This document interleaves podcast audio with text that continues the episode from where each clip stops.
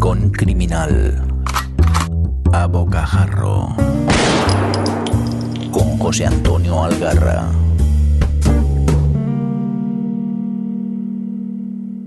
¿Qué tal amigos?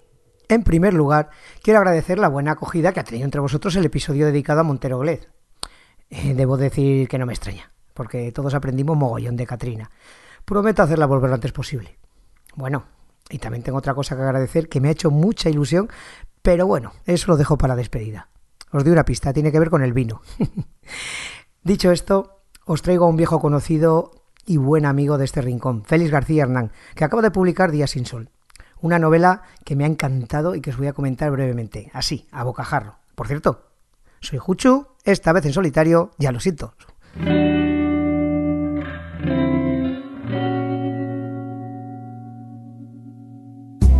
¿Te gusta la novela negra? ¿Te gustaría conocer quién hay detrás de tus libros favoritos? Descubre Entrevistas Criminales, un podcast spin-off surgido del Rincón Criminal, donde José Antonio Algarra charla con sus autores favoritos de novela negra. Encuéntranos en sons.red barra entrevistas criminales.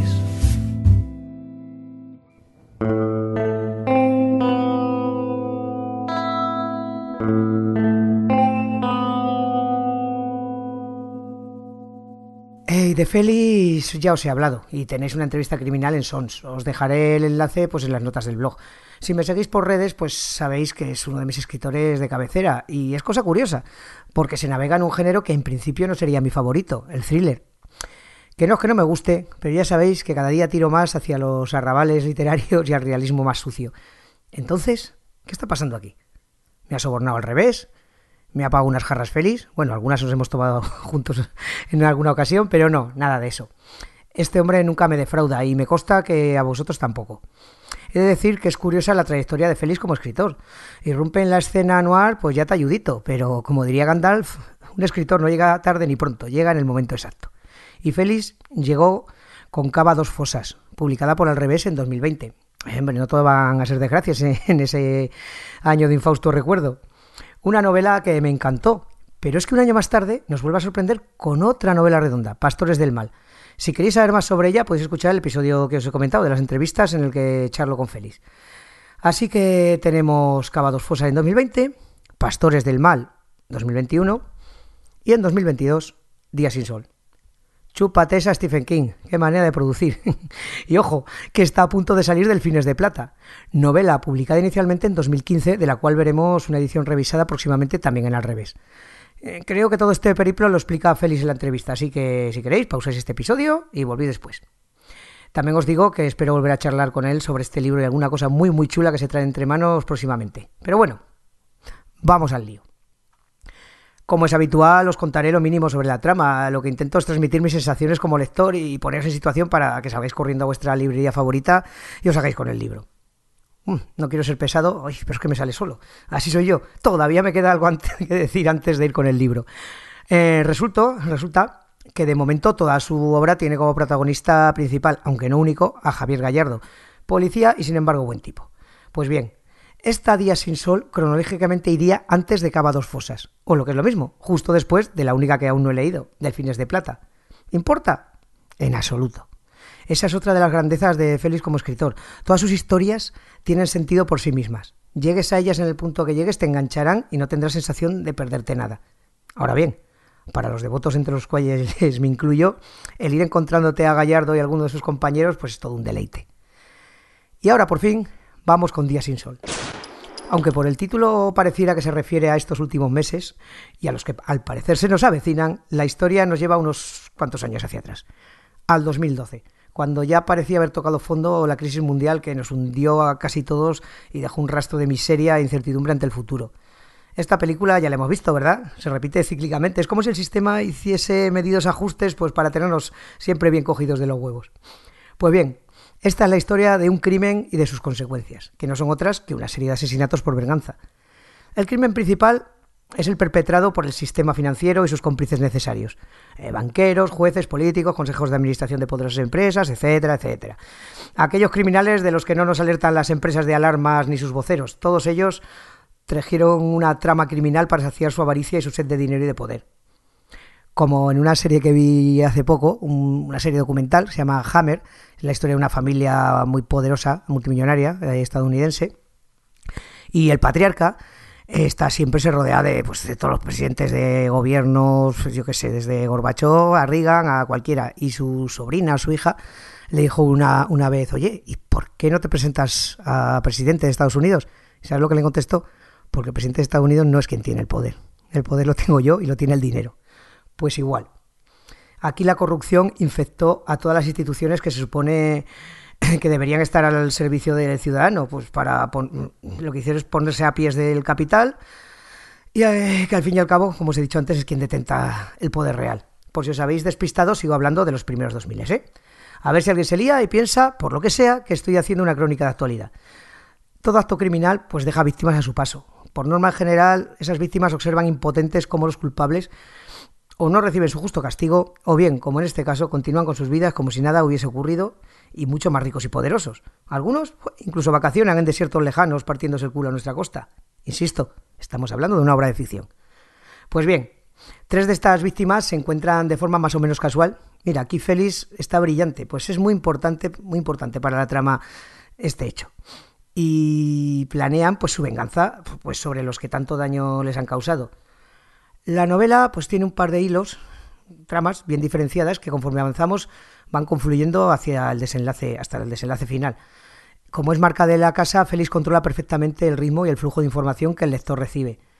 Eh, construye unos personajes sólidos y creíbles de forma natural y lo que es para mí muy importante, sin trampas ni subterfugios de esos que toman al lector por idiota. Esa es una de mis reticencias con muchos thrillers, algunos de ellos de escritores con mucho predicamento. Pero bueno, Félix me dijo una vez que uno debe escribir de aquello que conoce. Bien, él lo hace y eso se nota. E imagino que de lo que no conoce de primera mano se documenta bien. Por sus páginas eh, pues discurren hoteles, no en vano es su profesión, la ciudad de Madrid, su ciudad, el golf, referencias al cine clásico, del cual es un enamorado y, como no, música. Como he tenido ocasión de charlar varias veces con él, eh, pues me asoma una sonrisilla al pillar esas referencias. Imagino que a los que habéis leído sus otros libros o tenéis la suerte de conocerlo, pues la, también las iréis captando y además mola mucho esa complicidad. Es una historia en la que prima la tensión por las situaciones que plantea más que la resolución. Eh, desde el primer momento conocemos a los asesinos, sus planes y sus motivaciones. Y paralelamente asistimos a las pesquisas policiales que, que intentan atraparlos, claro. Y en esta parte es donde nuestro querido Javier Gallardo va poquito a poco metiendo la patita, dándonos otra muestra de su perspicacia y humanidad, desarrollando una trama policial que es realista, creíble y cautivante. Eh, qué personaje, qué personaje, de verdad. Eh, ya va a mi saga de personajes de ficción favorito, junto, yo que sé, a Brunetti, a Blanchetti, a Vos, en fin. Muy, muy, muy chulo, Javier Gallardo. Eh, no menos emocionante para el lector habitual de Félix será la aparición de Raúl Olaya y su gran amigo Fernando Luengo. Ahí de nuevo el autor muestra su gran conocimiento sobre las relaciones humanas, dotando de verosimilitud eh, la relación entre Fernando y Javier. La verdad que chapó por él.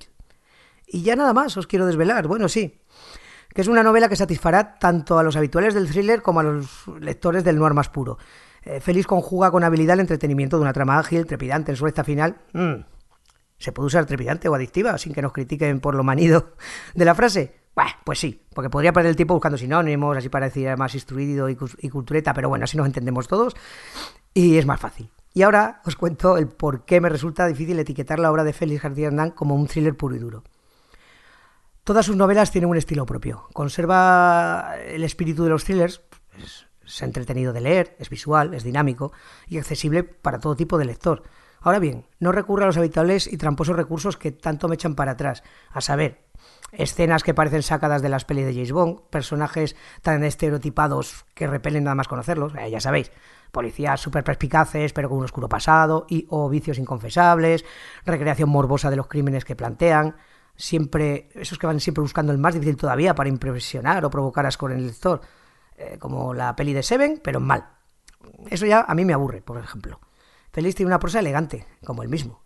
Se lee con agrado, pese a lo duro de los temas tratados, respeta al lector y a la historia que narra. Lo que más me gusta es que es un escritor que se moja, y de qué manera. Sus novelas se elevan sobre el nivel medio del género porque entroncan con el noir más puro, nos muestra esa tramoya, la cara B, de nuestra aparentemente tranquila y civilizada sociedad, pero no recurre eh, al crimen que surge del lumpen, como suele ser habitual. Todas sus novelas, y esta más concretamente, eh, nos acerca a los que realmente manejan los hilos y tienen el poder de delinquir impunemente. Y eso también me gusta. Eh, ha tratado temas como nuestra dura transición hacia la democracia, siempre lastrada por el fascismo que no acabamos de quitarnos de encima, eh, los secuestros, la venganza, abusos de la infancia o la corrupción. Pero todos ellos desde una perspectiva nada maniquea, con protagonistas llenos de matices, evita la típica dualidad blanco-negro, buenos, malos, y ese es otro punto a su favor. Y terminaré con un spoiler, que no es tal, pues solo lo entenderán aquellos que hayan acabado la novela. Eh, pese a lo crudo de la historia, en el ultimísimo párrafo trajo a mi memoria esta estrofa de un tema de extremo duro que deja un pozo de esperanza. Ahí va. Se abrió un claro entre las nubes, hemos vuelto a ver el sol como dos presos comunes en el tejado de una prisión. Ya sabéis que este programa tiene la sola intención de compartir con vosotros mi pasión por las letras criminales, pues desde la perspectiva de un lector, sin más. Pues bien, estos días me ha sorprendido gratamente recibir una invitación de parte de Bodegas Matarromera para asistir a un evento literario muy chulo, Valladolid. Mola, ¿eh? El nombre y el evento. Este festival está comisariado por uno de los primeros escritores que se pasaron por este rincón, César Perejellida. Y en esta edición eh, contó con Peña de la talla de Dolores Redondo, Julia Navarro, Arturo Pérez Reverte, Santiago Postevillo o María Oruña. Y todo esto en un entorno precioso, nada más y nada menos que el castillo de Fuensaldaña, muy cerquita de Valladolid. Le he podido ver algún vídeo y, joder, la verdad que me hubiera encantado ir, pero por razones que no vienen al caso, no pude asistir. Y pese a que soy más de cerveza que de vino, os aseguro que me quedé con ganas de visitar las bodegas de Mina y disfrutar pues, de un buen vino, pues charlando con María Oruña sobre el camino del fuego, oye, lo que fuese menester. Vino y literatura criminal yo creo que maridan bien. Espero poder asistir en próximas ocasiones. Y ya, sin más, me despido agradeciendo de nuevo vuestra fidelidad y sobre todo vuestros comentarios y recomendaciones. Ya sabéis que la gozo charlando con vosotros por cualquiera de mis vías de contacto. Gracias al mago de la edición, al señor Mirindo. Sin ti no soy nada. De hecho, nadie me escucharía si no fuera por ti. y ya sabes que estamos en sons.red barra Rincón Criminal, en Apple Podcast, Spotify, Evox y un servidor en cualquier bar detrás de una birra y una barra. Un gran abrazo criminal. Hasta la próxima. Hasta aquí esta edición de El Rincón Criminal, un podcast alojado en Sons, red de podcast. Encuentra mucha más información de este episodio en nuestra página web, sons.red barra Rincón Criminal. Y descubre muchos más podcasts en sons.red.